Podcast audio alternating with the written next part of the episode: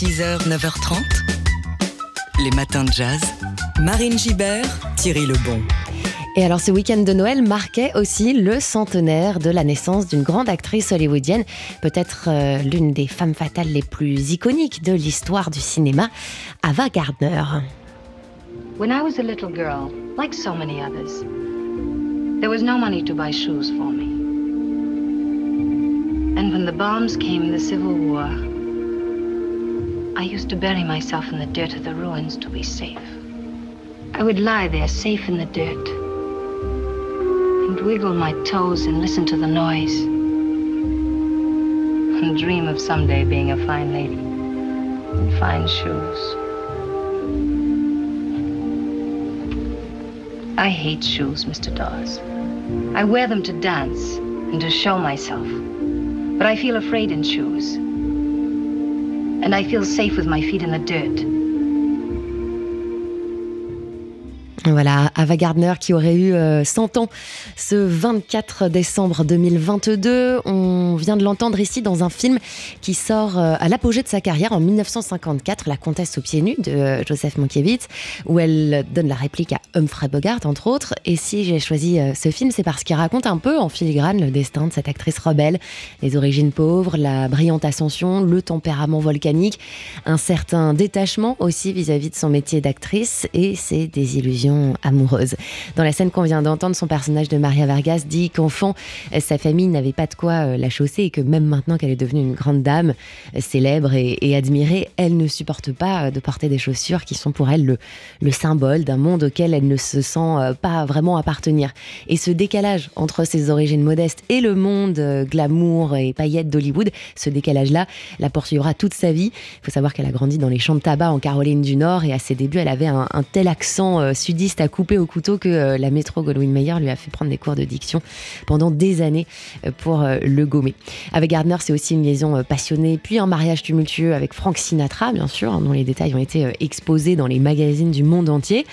Alors, qu'est-ce qu'on voit ou qu'est-ce qu'on revoit pour se souvenir, comme il se doit, de la beauté, mais aussi de l'esprit, du sourire, de la voix et de, l'aura de mystère d'Ava Gardner?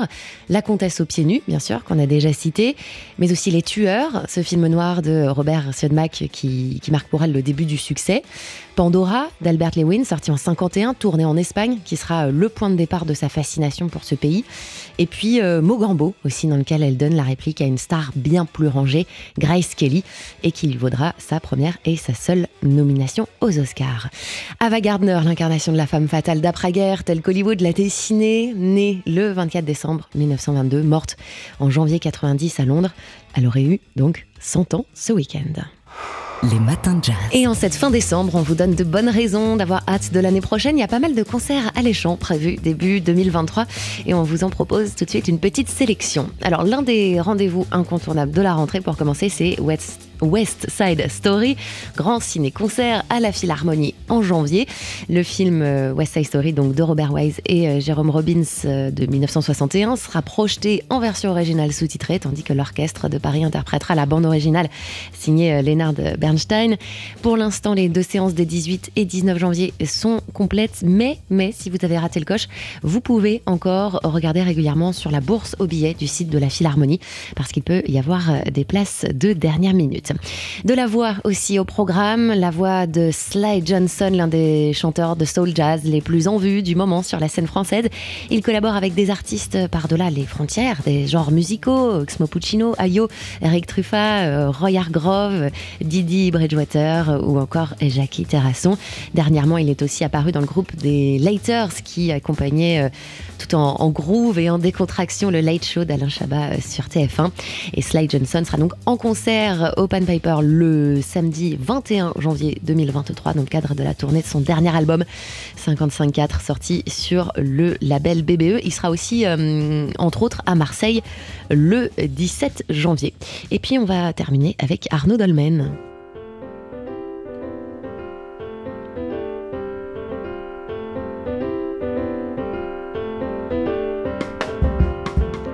Arnaud Dolmen, le batteur, compositeur, leader originaire de la Guadeloupe. Il fait partie des artistes les plus euh, plébiscités de sa génération. Son deuxième album Adjusting est sorti euh, cette année.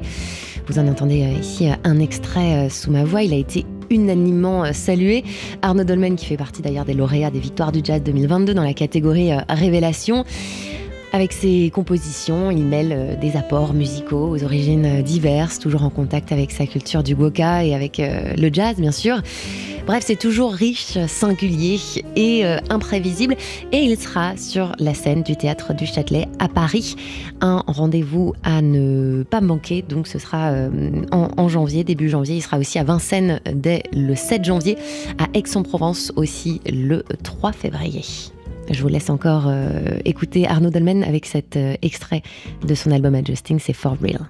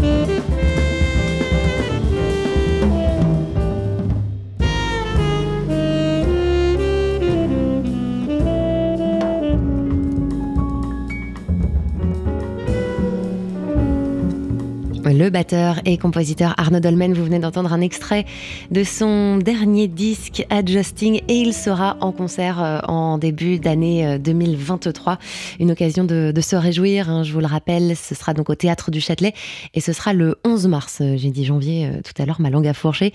Ce sera le 11 mars 2023. Il sera sur la scène du Théâtre du Châtelet avec Leonardo Montana au piano, Francesco Gemignani au saxophone ténor et Samuel Fima à la contrebasse. Les matins de jazz.